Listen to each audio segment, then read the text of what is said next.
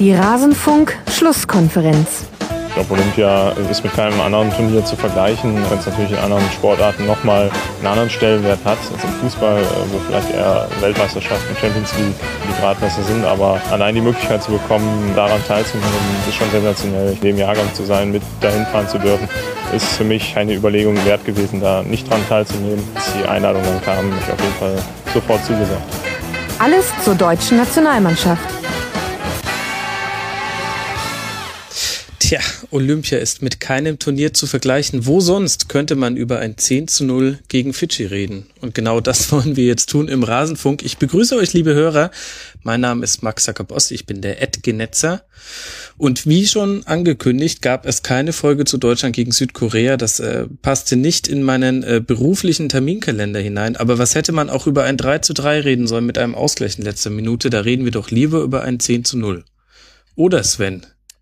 Ja, also sollten wir auf jeden Fall machen, denn ich meine, wer, wer so abbaut in der zweiten Halbzeit, nachdem er so vorgelegt hat, der hat das jetzt auch verdient von uns, äh, mit der nötigen Kritik bedacht zu werden. Ja, da wird jetzt auch nicht draufgehaut. Und liebe Hörer, ihr habt es ähm, hiermit schon erfahren. Ich habe wieder einen Gast, Sven Herzberg, den Ed Herzi. Ihr kennt ihn äh, vielleicht noch aus der einen oder anderen EM-Folge. Ich hatte dich auch schon mal im Rasenfunk Royal im Winter zu Gast. Sven, wo kann man dich denn lesen und hören? Äh, hören kann man mich, glaube ich, jetzt gerade hier und sonst zurzeit eigentlich nirgends. Ähm, und zu lesen gibt es bei mir so ein bisschen was auf im Twitter-Feed, hattest du ja schon erwähnt, Ed Herzi, und am Bloggen bin ich eigentlich auch gar nicht mehr so. Was ich übrigens anprangere, also alles, ähm, bis auf die Tatsache, dass du jetzt hier mit mir sprichst, damit ähm, gehe ich konform, das finde ich gut. Ähm, da müsste ein bisschen mehr kommen. Du hast das Rautenradio gemacht, die Hebamme ganz, ganz vieler deutscher Fußballpodcasts und deswegen stehen äh, Leute wie ich ewig in deiner Schuld, Sven.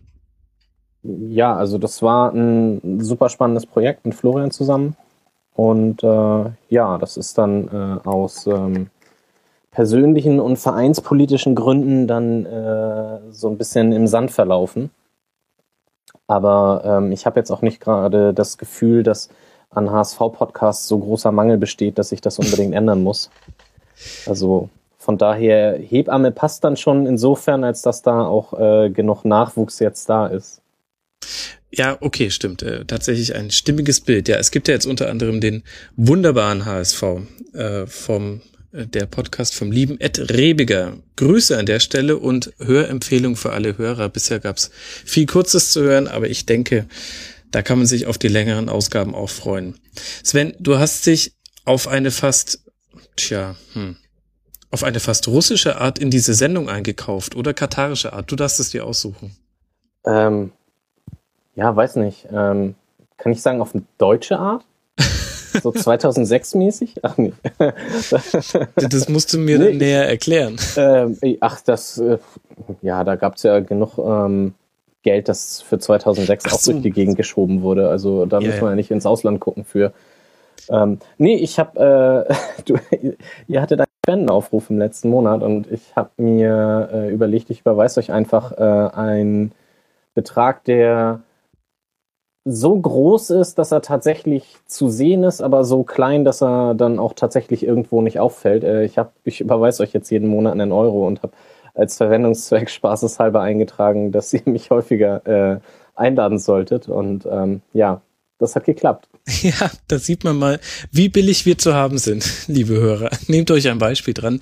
Ähm, äh, nein, vielen Dank äh, für deine Spende und vielleicht auch an der Stelle ähm, der perfekte Zeitpunkt, auch allen anderen Spendern zu danken. Du hast es gesagt. Wir haben letzten Monat den Rasenfunk Supporters Club gestartet, weil wir versuchen möchten, den Rasenfunk auf finanzielle Beine zu stellen, dass zum Beispiel so etwas nicht mehr passiert wie jetzt in dieser Woche, dass ich eben einfach aus beruflichen Gründen keine Sendung zu Deutschland gegen Südkorea machen kann, einfach weil ich irgendwie mein Geld verdienen muss. Da haben schon ganz viele mitgemacht und drei davon möchte ich hier an dieser Stelle besonders hervorheben.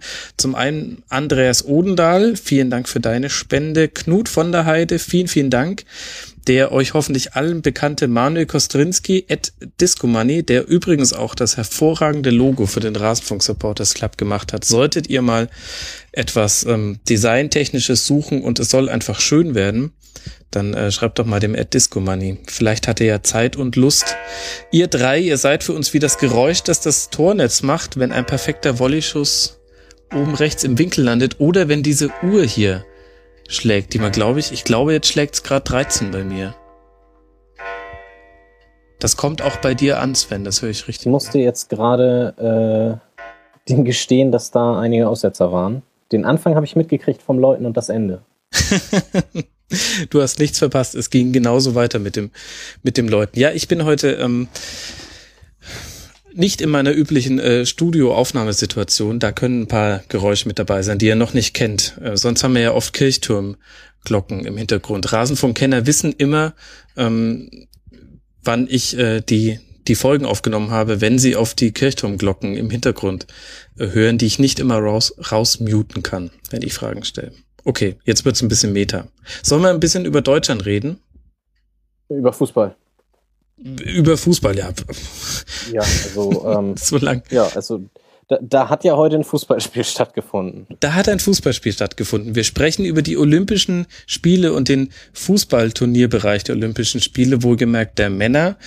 Da fand das dritte Gruppenspiel heute statt, um nochmal alle Hörer reinzuholen. Ich weiß nicht, wie eng andere dieses olympische Fußballturnier mitverfolgen. Es ist das letzte Gruppenspiel. Das erste Spiel gegen Mexiko haben wir mit Tobias Escher hier im Rasenfunk auch besprochen. Ein 2 zu 2.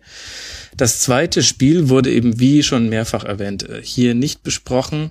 War ein sehr sehenswertes 3 zu 3 mit ähm, einer spannenden Schlussphase, aber auch einigen Fragezeichen in der Defensive.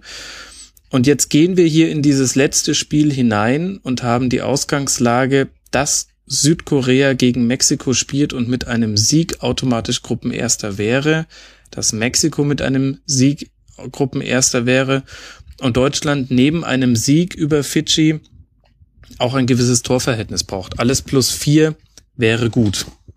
Und das war die Ausgangslage vor diesem Spieltag. Wir können da jetzt ganz entspannt drauf gucken. Und vermutlich hast du es auch ähnlich entspannt gesehen vor dem Spiel, oder Sven? Ähm, ich muss gestehen, dass ich mich mit der Tabellensituation tatsächlich dann erst nach dem 2-0 auseinandergesetzt hatte. Hm. Ähm, ich hatte heute auch noch einige Dinge zu tun und konnte mich dann genauso wenig gründlich vorbereiten wie du. Ähm, hatte dann aber auch relativ schnell raus, dass wir Mexiko mit einem 4-0 überholen, solange deren Unentschieden nicht zu hoch ausfällt. Aber ja, das war dann ja auch relativ schnell Geschichte, das äh, ganze Tordifferenz gucken. Mhm. Absolut. Ähm, ich denke auch, ähm, heute werden wir mal nicht ähm, Minute für Minute das Spiel nochmal durchgehen. Das wäre dann bei einem 10 zu 0, was auch eher Trainingsspielcharakter hatte, irgendwie auch ein bisschen albern. Interessant vielleicht aber nochmal kurz auf die Aufstellung zu gucken, denn da der Motor der deutschen Mannschaft, so ein bisschen das, was sie zusammenhält, sind die Bender-Zwillinge im defensiven Mittelfeld. Zumindest war das in den ersten beiden Spielen so. Jetzt gegen Fidschi hatten wir die Besonderheit, dass neben Lars Bender Christiansen gestartet ist auf der Doppel 6 und Sven Bender zurückgezogen war in die Innenverteidigung, dafür Matthias Ginter nicht gespielt hat. Die Abwehrleistung, glaube ich, können wir gegen Fidschi kaum bewerten, weil einfach der Maßstab fehlt. Aber wie hat dir denn alles gefallen, was so den Spielaufbau der deutschen Mannschaft betrifft?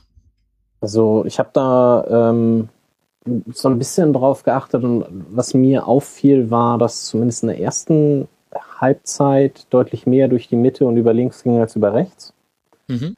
Ähm, was sich dann aber ja in der zweiten Halbzeit auch teil phasenweise sehr ins Gegenteil verkehrt hat. Da lief ja gerade in der Schlussphase einiges über rechts, ähm, was ja sicher dann noch mit an den Wechseln lag. Mhm. Und ähm, ja, im, im Allgemeinen kann man ja nur sagen, dass die da, ähm, ja, ich weiß nicht, was ist das so, wenn man da irgendwie einen vernünftigen Vergleich finden will. Das ist ja so fast Niveau von einem Bundesligisten gegen den Fünft- oder Sechstligisten, der sich nicht gezielt auf ein DFB-Pokalspiel vorbereitet hat. Ja, also tatsächlich war es dann doch sehr einfach für Deutschland. Wie gefällt dir denn so die, die deutsche Mannschaft, was hast du denn bisher vom Olympischen Turnier sehen können, von den deutschen Spielen jetzt? Äh, die Minute, Minuten äh, 1 bis äh, ja, 91 von diesem Spiel tatsächlich. Ach, tatsächlich. das ist tatsächlich auch die erste Veranstaltung dieser Olympischen Sommerspiele, die ich im Fernsehen gesehen habe. Beziehungsweise im Stream. Verrückt. Und dann wagst du dich an die Randsportart Fußball heran. Sven, weißt du eigentlich, was dir entgeht? Ich habe ähm, neulich, ich hätte fast die Abfahrt zu meiner eigenen Kickrunde verpasst, weil ich das Tontaubenschießfinale so spannend fand. Kein Witz. Äh, ich weiß, was mir da entgeht. Ähm, ich habe London 2012 sehr intensiv mitverfolgt gehabt. Mhm. Ähm, ich erinnere mich noch daran, wie ich äh, auf dem Sofa saß und äh, gegen Ende von dem Achter-Ruder-Wettkampf feststellte, dass ich irgendwie so ein bisschen mitgerudert habe auf dem Sofa. ähm, auf Twitter gab es dann aber zu lesen, dass es nicht nur mir so ging. Ähm, also von daher doch, äh, mir ist schon klar, was mir da entgeht, aber ähm, ich blende das im Moment alles relativ bewusst aus, weil äh, ich einfach auch genug andere Sachen zu tun habe. Ja, vielleicht ja auch die moralisch korrektere Variante. Ich habe tatsächlich, und das ist jetzt auch kein Witz, nach dieser Pro-Russland-Entscheidung des IOC ähm, kurz drüber nachgedacht, ob ich auch diese Folgen hierzu, das, was wir jetzt gerade machen, ob ich mir das nicht auch einfach aus diesem Grund spare, weil ich ähm, irgendwie so ein bisschen mit den Olympischen Spielen gebrochen hatte. Aber jetzt habe ich an mir selbst festgestellt, ich mag halt einfach Sport. Und deswegen gucke ich es dann doch gerne. Ich ärgere mich über alles, was mit der Sportpolitik zu tun hat. Und zwar wirklich fast ausschließlich über alles und sehe auch sehr, sehr viel sehr kritisch. Aber wenn ich dann mal die Chance habe, so ein Tontaubenschießen zu sehen oder in Rugby 7 habe ich mich total verliebt. Also gerade Sportarten, die man sonst nicht so mitverfolgt. Ähm, sogar Turnen gucke ich mir dann mal an. Das ist jetzt sonst nicht so auf meiner Agenda. Ähm, ich, ich fiebere auch sofort mit. Also ich weiß nicht, geht dir das auch so, dass du immer sofort Sympathien für, für bestimmte Bewerber hast und denen dann einfach die Daumen drückst? Das geht mir im Sport im Allgemeinen äh, relativ schnell, dass ich da irgendwen finde. Also wir machen das bei uns äh, im Haushalt so, dass wir äh, zum Beispiel, wenn wir jetzt mal eine andere Sportart angucken, wie den Super Bowl zum Beispiel, den ich über die Saison gar nicht verfolge, ähm, da werfen wir eine Münze vor dem Spiel, wer für wen ist. Und das funktioniert. Ach, witzig. Wobei. Hm. Weil so, so Sport gucken, ohne dann irgendwie auch Partei zu ergreifen, also gerade so, diese Mannschaftssportarten, ähm, das geht für mich nicht. Ja, das ist ja auch so die Faszination des Sport, wobei ich sagen muss, äh, gesunde Beziehungen, wenn da immer einer für den einen und äh, die andere für den für den anderen ist. Ähm, ich habe das tatsächlich zum ersten Mal so richtig erlebt, als ich auf Schüleraustausch war in Australien. Auf dem Flug dahin hatten wir ganz lange Aufenthalt in Bangkok, die komplette Reisegruppe aus deutschen Schülern, das waren 60 Stück oder so. Und da lief ein Spiel der zweiten thailändischen Liga. Leider habe ich jetzt gerade den Sven nicht zur Hand, der könnte mir bestimmt sagen, wer da gespielt hat. Ein, ein Grottenkick. Aber in, in dem Moment, ähm, wo, wo man es zusammen hat mit einer Person, also N plus eins, äh, war es echt spannend und ähm, tja, da habe ich das zum ersten Mal so gesehen. Ähm, irgendwie ergeben sich dann auch die Sympathien so automatisch, finde ich. Naja. Wir schweifen ab, Sven. Wir drücken uns äh, darüber, dieses äh, Spiel zu analysieren. Wahrscheinlich, weil wir Deutschland nicht so kritisieren wollen. Wie hat dir denn die deutsche Mannschaft so gefallen? Ich lese noch mal kurz die Spieler vor, damit auch alle ähm, Zuhörer mit im Boot sind. Im Tor Timo Horn, den haben wir auch im Intro schon gehört. Euphorisiert, wie er nun mal ist.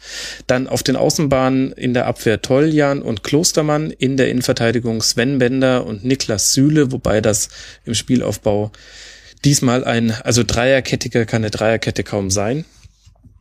Auf der Doppelsechs Doppelsechs Christiansen und Lars Bender und dann kommt das, was ähm, den Deutschen viel Freude bereiten kann in diesem Turnier, nämlich eine Offensive, diesmal mit äh, Julian Brandt, Max Meyer, Sert Gnabry und Nils Petersen. Wie hat dir das denn so gefallen, was da die Deutschen auf den Platz gebracht haben? Also nach vorne sah das natürlich alles äh, ganz ansehnlich aus, was ja dann teilweise auch daran lag, dass sie das, darum brachte ich vorhin diesen, diesen Vergleich mit dem Bundesligisten und dem Sechsligisten. Ähm, man sieht einfach, dass das Wettkampfniveau auf beiden Seiten komplett anders definiert wird und ähm, dass die Deutschen dadurch halt immer einen Schritt mehr gegangen sind im Endeffekt als äh, die Gegenspieler. Ähm, mhm. Einfach weil die das nicht brauchen, vermutlich in ihrem Spielalltag. Ähm, Und äh, entsprechend sah das dann halt auch aus. Also das äh, waren, ja, auf Twitter habe ich gelesen, das war ein gutes Freundschaftsspiel. ja, stimmt vielleicht tatsächlich. Also so diese, diese Dorfrunden, äh, die die Bundesligisten dann gerne in der Sommerpause gehen. Mhm. Fidschi ja tatsächlich auch erst, ähm, das war jetzt erst das zweite Turnier, was diese Mannschaft überhaupt bestritten hat, haben sich qualifiziert unter anderem mit einem 38 zu 0 gegen Mikronesien und haben sich dann im Finale der olympischen Qualifikation gegen Vanuatu, glaube ich, durchgesetzt, die nur deshalb weitergekommen sind, weil Neuseeland im Halbfinale einen nicht spielberechtigten Spieler eingesetzt hat. Also da lief es mal wieder drunter und drüber und so kam dann eben Fidschi zu diesem olympischen Turnier. Was man ihnen zugutehalten kann, finde ich, ähm, dass sie bar jeder taktischen Vernunft unglaublich offen standen, fand ich. Das war zum Teil ein 4-3-3 gegen den Ball wohlgemerkt. Das muss man erstmal auf den Rasen zaubern, hat es dann im Umkehrschluss auch für die Deutschen insofern einfach gemacht, dass es sehr leicht war, hinter die Verteidigungsreihen zu kommen, ohne in der Abseitsfalle zu laufen, weil hm, das, da waren die einfach nicht gut genug organisiert, ähm, die Fidschianer. Aber fand ich eigentlich ganz erfrischend, muss ich sagen, wobei es sich natürlich sehr leicht sagt nach einem 10 zu 0. Aber mochte ich ganz gerne sehen, dass die auch äh, die deutschen Aufbauspieler angelaufen sind. Ja, also über das Spiel, ja, da, da gibt ja im Endeffekt auch nicht so viel zu sagen. Äh, ich ich habe jetzt mir die Statistiken nicht angeguckt, äh, was Ballbesitz und so angeht. Ich habe am Ende gesehen, dass sie irgendwie fünf Schüsse hatten, von denen einer aufs Tor ging. Mhm. Ähm, gegenüber irgendwie 31 Schüssen mit 25 aufs Tor bei den Deutschen. Ähm, also das spricht alles eine so deutliche Sprache, dass man da, glaube ich, auch nicht allzu viel dann rein interpretieren kann und sollte. Ja, dann machen wir an der Stelle die Sendung dicht. Ja, nee, wir können ja jetzt noch über den kommenden Gegner reden, denn der steht ja tatsächlich schon fest. Tatsächlich, aber erst will ich noch einen, ähm, nein, zwei, zwei Spieler von Fidschi möchte ich noch würdigen ähm, bevor wir das noch machen. Zum einen äh, Krishna, äh, das ist auch derjenige, der den Schuss aufs Tor gebracht hat, hat auch in der ersten Halbzeit einmal knapp vorbeigeschossen. Man hat richtig gemerkt, das ist quasi der fidschianische Neymar, einfach nur was seine Rolle innerhalb der Mannschaft angeht. Die waren immer wahnsinnig froh, die komplette Mannschaft hat aufgeatmet, wenn Krishna am Ball war. Und ähm, ich mag den Namen auch irgendwie, das hat was Spirituelles. Aus irgendwelchen Gründen. Und äh, dann tatsächlich ja den Torhüter, Tamani Sao, der dessen Stärke nicht gerade ist, Bälle festzuhalten. Es sind, glaube ich, alleine drei Tore entstanden durch Abpraller nach vorne, die man auf dem Niveau nicht mehr so häufig sieht. Aber tatsächlich hat er einen Foul-Elfmeter gehalten gegen Max Meyer. Und den Nachschuss. Und den Nachschuss, genau. Der, da hat er wieder prallen lassen. Also eigentlich kreide ich ihm das natürlich an, dass er sogar den Elfmeter nur nach vorne abwehren konnte, aber er hat auch den Nachschuss. Wobei gehalten. tatsächlich da ja kein Tor dran, dann letzten Endes draus resultierte. Also genau. die Szene hat er dann am Ende positiv beendet. Eben, eben. Und das war eine kritische Phase. Da ist gerade in der, äh, kurz zuvor ist das, äh, jetzt muss ich gerade mal nachrechnen, ähm, Gerd äh, Poschmann hat mir gesagt, das 8 zu 0 gefallen. Das war das Tor, von dem Gerd Poschmann die ganze Zeit vom 7 zu 0 geredet hat. ähm, aber gut, man kann schon mal beim Zählen durcheinander kommen. Ja, da hat er doch einen gehalten und äh, ihm fehlte ein Zahn, auch ein, ein Bild, was man nicht mehr so häufig sieht. Aber ich möchte jetzt keine Stereotypen bemühen. Das haben schon andere genügend gemacht. Okay. Und ähm, auf deutscher Seite muss man sagen, ähm, sind Deutschland ist es aber auch wirklich mit der Seriosität und mit dem, ja, dann deutschen Ehrgeiz, würde ich sagen, angegangen, den es dann doch auch braucht. Also ähm, der Grund, dass die Deutschen mit einer, mit einem Ergebnis, was besser als plus vier ist, gegen Fidschi ähm, im Vorteil gegen Mexiko lag, lag ja unter anderem daran, dass es Mexiko sich erlaubt hat, in Anführungszeichen, mit einer 0 zu 1 Halbzeitrückstand ähm, in sein Spiel gegen Fidschi zu gehen und deswegen eben nur in Anführungszeichen 5 zu 1 zu gewinnen. Und die Gefahr hat man bei Deutschland jetzt nicht gesehen. Das war von der ersten Minute an, wurde da jeder Angriff ausgespielt und zwar ohne zu datteln. Das fand ich sehr angenehm. Ja, und auch bis zum Ende eigentlich. Also das mhm. ist eine, hat man ja gerne auch, dass solche Spiele dann so ab der 70. Minute dann etwas langsamer werden, weil man einfach weiß, das reicht jetzt. Ähm, aber da haben die Deutschen halt auch äh, immer noch weitergespielt. Ähm, weil es ja auch relativ lange unentschieden im Parallelspiel stand, ne?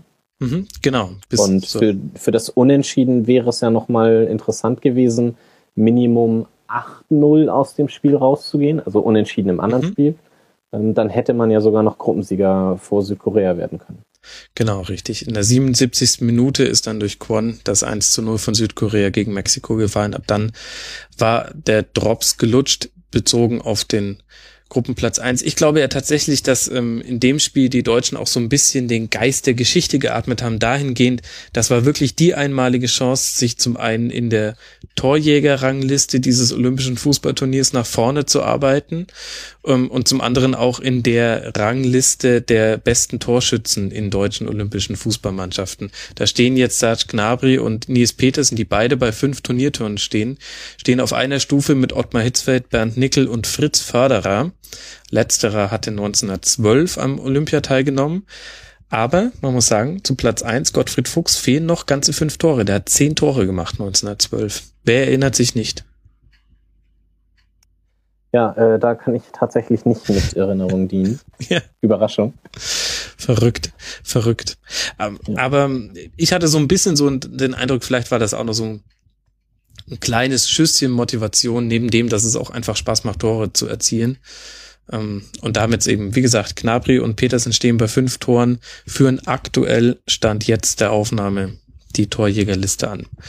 Ist ja auch nichts Schlechtes. Und schöne Geste, Sven, ich weiß nicht, ob es dir aufgefallen ist, durch die Einwechslung von, äh, von Brömmel sind jetzt alle 16 Feldspieler im Laufe des Turniers zum Einsatz gekommen. Ist es nicht schön? Ja, das ist doch tatsächlich äh, ganz angenehm. Das kennt man ja eigentlich eher äh, bei der A-Mannschaft und Weltmeisterschaften von irgendwie den Spiel um Platz Spielen um Platz 3, genau, wo dann irgendwie nochmal auf der Torwartposition rotiert werden darf, damit man sich die Medaille dann, wenn es eine gibt, auch verdient hat. Ja, genau, tatsächlich. Ja, wird man mal gucken, ob in, dem, in diesem Spiel um Platz 3 rotiert werden würde.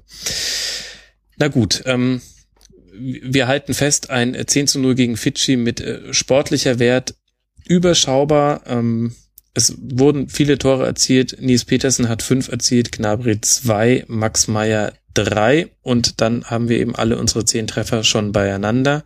Und damit machen wir einen Haken dahinter und halten eben fest, wegen des Parallelspiels Südkorea gegen Mexiko geht Deutschland als Gruppenzweiter aus dieser Gruppe heraus und trifft jetzt am Samstag auf Portugal. Und das ist aus mehreren Gründen tragisch. Denn einen Grund sage ich dir jetzt. Was, was erwartest du dir denn von diesem Spiel?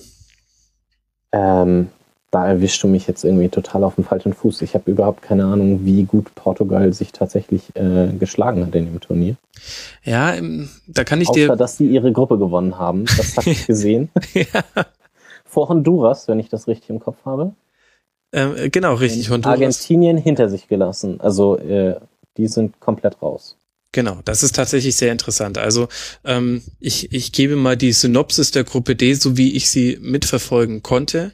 Ähm, tatsächlich ähm, hat Portugal am ersten Spieltag gleich gegen Argentinien gespielt und in der zweiten Halbzeit äh, ein 2 zu 0 klar gemacht, auch recht überlegen geführt. Da hat sich schon angedeutet, dass Argentinien eventuell da der Name dieses Jahr größer sein würde als die sportliche Leistung. Und dadurch, dass Honduras mit zwei wahnsinnigen Abwehrfehlern des algerischen Torhüters 3 zu 2 in seinem ersten Spiel gewonnen hat, hatten die auch schon drei Punkte und ab jetzt war quasi Argentinien im Zugzwang gegenüber Honduras. Portugal dann sein Spiel gegen Honduras gewonnen am zweiten äh, Vorrundenspieltag Argentinien auch drei Punkte geholt gegen Algerien, damit war Algerien raus. Und jetzt gehen wir in den letzten Vorrundenspieltag, der auch erst heute am Tag der Aufnahme dann eben vollendet wurde. Und dann sehen wir Portugal gegen Algerien ein 1 zu 1, aber die waren schon insofern durch, haben es ein bisschen schleifen lassen. Ähm, ich konnte es auch nicht komplett sehen. Aber dann Argentinien gegen Honduras 1 zu 1 und deshalb kommt ähm, Honduras weiter. Das würde ich mal als faustige Überraschung bezeichnen. Ja, also ist ja jetzt nicht gerade als große Fußballnation bekannt. Nee, nee, das äh, kann man allerdings so sagen. Ja, und so ist so ist es eben gekommen. Portugal vor Honduras, vor Argentinien, vor Algerien. Die Geschichte, die ähm, die deutsche U-Nationalmannschaft mit Portugal verbindet, die wird jetzt natürlich wieder herausgekramt. Ich glaube, im letzten Jahr war es, als wir im Halbfinale oder die deutsche Mannschaft, nicht wir, ähm, der EM 0 zu 5 gegen Portugal erlegen sind, unterlegen sind. Das war eine herbe Klatsche. Und ein Jahr später werden wesentliche Pfeiler dieser Mannschaft Europameister. Der portugiesischen Mannschaft. Ja. Da wird jetzt die Zeit der Revanche äh, jetzt schon ausgerufen, habe ich äh, gehört. Allerdings muss man halt dabei sehen, so viele von denen sind gar nicht dabei mehr. Also sowohl auf deutscher Seite, aber vor allem auch nicht auf ähm, portugiesischer Seite. Die haben ja ähnliche Abstellungsregularien äh, wie die Deutschen gehabt. Ja, das ist so ein bisschen schade daran, dass dieses Turnier nur alle vier Jahre stattfindet und dann gleichzeitig diesen engen Altersrahmen hat von äh, teilnehmenden Spielern. Man muss ja wirklich Glück haben, wenn man als Fußballer in dem Zeitraum geboren ist, der jetzt tatsächlich für das olympische Fußballturnier relevant ist. Ja, das stimmt. Also ähm, für die Heron nochmal ist, ähm, ist ein U23-Turnier mit drei Spielern, die älter sein dürfen. Deswegen kickt unter anderem ein Neymar bei Brasilien mit. Wobei, wie, wie alt ist er eigentlich? Naja, aber die Bender-Zwillinge bei uns und Nils Petersen eben. Andererseits weiß ich es nicht, Sven. Ich finde, das ist so eine schwierige Sache. Da kommt man schnell zu einer grundsätzlichen Frage, ob Fußball bei Olympia tatsächlich eine Rolle spielen sollte. Denn wenn du jetzt die Altersbegrenzung aufweichst, dann wird es ja letztlich zu einer Art zweiten Weltmeisterschaft. Ja, ich sag auch nur, dass das schade ist. Ich sag nicht, dass mhm. man das irgendwie ändern muss oder so. Also das ist nur eine Feststellung, dass dass halt Fußballer gibt, die da einfach per Geburtsdatum schon keine Chancen drauf haben. Ja. Wenn sie nicht irgendwie über diese äh, äh, drei ältere Spielerregelung dann da hinwollen. Aber ähm, ja. Ja gut, klar, da hast du natürlich schon recht. Das beste Beispiel ist da ja auch die deutsche Fußballnationalmannschaft, also die Olympiamannschaft, zum letzten Mal 1988 dabei. Das sind jetzt auch schon wieder 28 Jahre und die Generation dazwischen, da hast du niemanden ähm, bei einem olympischen Fußballturnier gesehen. Andererseits, Olympia ist ja eigentlich schon ein Wettbewerb des Amateursports, also des professionell ausgeführten Amateursports, sage ich jetzt mal irgendwie, finde ich, hat es auch einen gewissen Reiz, dass man da jetzt so junge Spieler rumhüpfen hat. Ja, natürlich. Ich, ich meine, sonst würden wir auch Spiele wie das heute definitiv nicht sehen. Mhm. Ähm, denn äh, das haben wir ja, wenn wir uns irgendwie Fußball-Weltmeisterschaften angucken, das Höchste, was das da irgendwie in den letzten äh, 20 Jahren gegeben hat, dürfte fast das Eröffnungsspiel der Deutschen 2002 gewesen sein. Das Saudi-Arabien. Ach so, gegen Audi, ach so, das, äh, das 8 zu 0, ja. ja. Wo Carsten Janker mit einer Grätsche aus 40 Metern ein Tor macht, das weiß ich noch ganz genau. Und äh, Miro Klose hat damals, glaube ich, gleich drei gemacht und alle mit dem Kopf. Und Saito hinterher. Ach, das waren schöne Zeiten. Ja. Nee, aber ähm, ja, mal schauen, wo das, wo das Ganze hinführt. Ähm, du sagtest, dass dass einige defensive Mängel gab. Gut, bei fünf Gegentoren ähm, in drei Spielen kann man äh, da auf jeden Fall drauf auch, äh, ja, ja. das Ganze kritisieren und ähm, das wird dann natürlich spannend, ob man das jetzt gegen die Portugiesen dann in den Griff kriegt, denn die werden ja tatsächlich dann auch eher ein Gegner auf Augenhöhe sein, wenn nicht dann tatsächlich wie zuletzt äh, uns deutlich überlegen. Ja. Also besonders auffällig war eine Schwäche der deutschen Olympiamannschaft bei Standards und bei, ähm, bei Kopfbällen generell im Defensivbereich, was man so gar nicht erwartet hätte bei einer Innenverteidigung, die unter anderem aus Ginter und Süle bestand. Ähm, war allerdings so. Da bin ich gespannt, wie man das hinbekommt und in der Umschaltbewegung oft noch ähm, etwas anfällige oder fehlerhafte Staffelung. Da wurden einfach noch viele falsche Entscheidungen getroffen. Wann, wann rückt man raus? Wann staffelt man sich? Irgendwie aber auch logisch, ähm, wenn man sich guckt, ähm, wie wenig Zeit diese Mannschaft nur miteinander verbracht hat. Aber wie sich das jetzt ähm, im erneuerten Spiel gegen Portugal erweist, ja, das werden wir erst am Samstag sehen. Samstag 18 Uhr, liebe Hörer. Dann findet es statt das Viertelfinale dieses olympischen Fußballturniers Deutschland gegen Portugal und es wird, das habe ich schon äh, so ganz vage angedeutet, dass es eine schlechte Neuigkeit gibt, äh, dadurch, dass Deutschland jetzt Gruppenzweiter geworden ist. Es wird dazu keine Schlusskonferenz geben. Tut mir sehr leid. Das äh, prallt äh, derart mit meinem äh, Real Life zusammen, das lässt sich leider nicht unter einen Hut bringen. Deswegen äh, müssen wir alle hoffen, Sven, dass sie weiterkommen. Dann kann ich vielleicht eine Halbfinalsendung mir aus den Rippen leiern. Aber zum Viertelfinale geht leider nichts. Und mehr Spenden. Mehr Spenden. Äh, ja, also generell bin ich da auch dafür, wobei ich jetzt ehrlich gesagt lügen müsste, wenn ich sagen würde, ähm, höhere Spenden hätten jetzt an der Situation etwas verändert. Es ist äh, tatsächlich eher was Privates, was mich davon abhält. Ähm, äh, private du verkaufst das nicht gut. Ja, ich weiß, aber ähm, der Rasenfunk lebt von seiner Authentizität, glaube ich. naja, schauen wir mal, liebe Hörer. Ich sehe gerade, ach, Halbfinale wäre auch gar nicht so gut. Aber das, das kriege ich dann hin. Da bin ich dann freier in meiner Entscheidung. Das ist dann eher wieder, äh, das kann man dann wieder über die Kohle regeln, liebe Hörer. Ja, Sven, ähm, fehlt dir noch irgendetwas, was wir zu diesem olympischen Fußballturnier besprechen sollten? Ähm, willst du noch in die anderen Gruppen gucken? Wie sehr weißt du eigentlich Bescheid? Ähm, also ich weiß äh, insofern Bescheid, als dass ich mir tatsächlich während des Spiels bei der Sportschau noch die ähm, Vorrundentabellen alle angeguckt habe. Dadurch wusste ich dann zumindest schon mal, gegen wen das dann geht. Ähm, aber äh, ja, ich werde mal schauen, wie sich das ergibt. Ähm, wie gesagt, es gibt genug andere Dinge zu tun. Ja. Ja, da hast du recht. Da müssten wir einen Herzi Supporters Club auch noch gründen. Ich glaube, ja, nee, spannend. Das, nee. das, das wollen wir nicht, nein. Okay. Na gut, dann machen wir es halt nicht. Ich glaube tatsächlich interessant wird dann wirklich, was sich jetzt sehr wahrscheinlich zum Zeitpunkt, in dem ihr hier das hört, schon, liebe Hörer, könnt ihr das schon nachgoogeln, wie es ausgegangen ist. Aber wir beide wissen noch nicht, wie sich Brasilien in seinem letzten Spiel gegen Dänemark schlägt. Das ist tatsächlich nochmal knackig, denn Brasilien hat es geschafft, mit zwei 0 zu 0 Spielen sich nur zwei Pünktchen ähm, bei logischerweise null Toren zu erarbeiten und Dänemark ist auf dem Papier zumindest die stärkste Mannschaft in dieser Gruppe. Das könnte für den brasilianischen Fußball mal wieder bitter werden. Und dann gibt's noch mehr Pfiffe. So wie heute im Belo Horizonte, dem Ort, an dem Deutschland 1 7 zu 1 im Halbfinale gegen Brasilien gewann und heute beim 10 zu 0 gegen Fidschi. Ich sag mal so, die Sympathien waren jetzt nicht so arg auf Seiten der Deutschen. Nee. Naja. Gut, und dann gucken wir doch einfach mal, wie das weitergeht.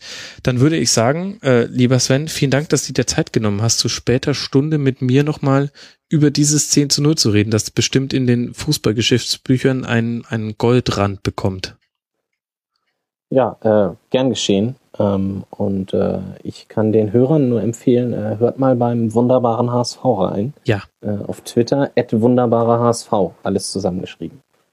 Genau, das lohnt sich wirklich unbedingt. Die Hörempfehlung, da möchte ich mich auch nochmal mit draufsatteln. Und an der Stelle, ich habe mir jetzt gar nicht äh, vorher recherchiert, aber zwei Podcasts, in die ich ähm, äh, jetzt heute tatsächlich äh, erst reingehört habe, ähm, Hoch und Weit, der ähm, Lilien-Podcast von SV Darmstadt-Fans, sehr zu empfehlen. Und äh, inzwischen ein festes äh, Gestirn am Firmament des Fußball-Podcasts Himmel 93 die haben äh, auch wieder eine aktuelle Folge rausgebracht. Lohnt sich auch, wie immer, habe ich beide schon gehört. Beide sehr, sehr gut und sehr lustig. Hat mir gefallen. Das noch als kleine Hörempfehlung.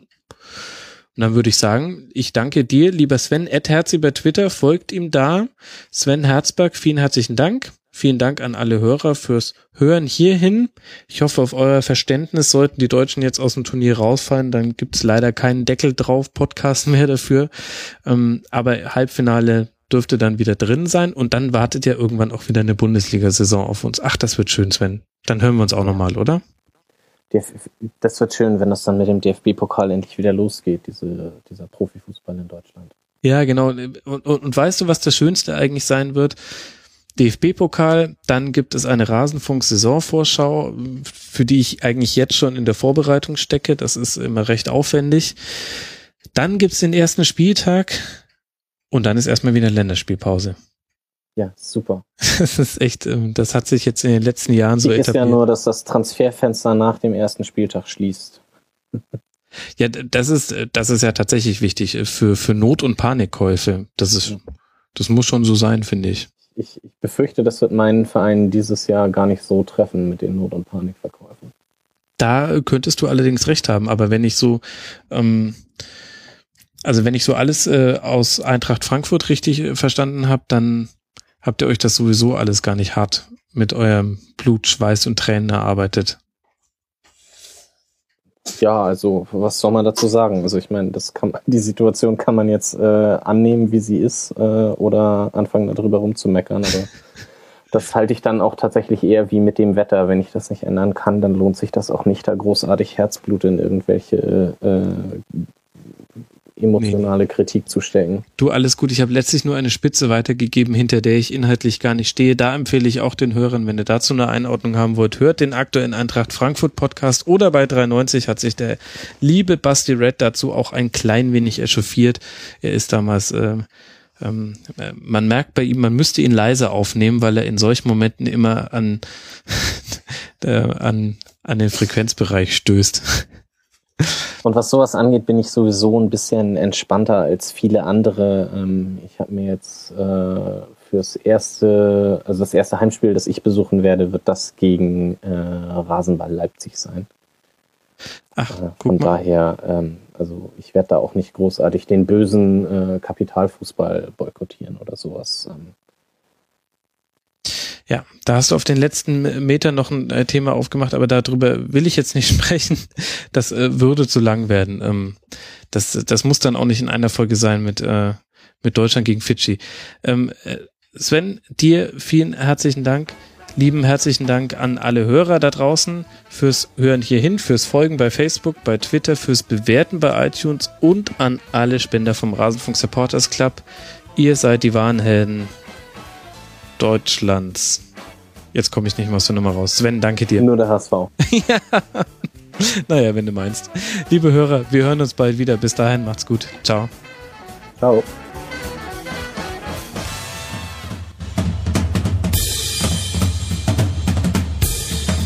Das war die Rasenfunk-Schlusskonferenz. Wir gehen nun zurück in die angeschlossenen Funkhäuser. Thank you.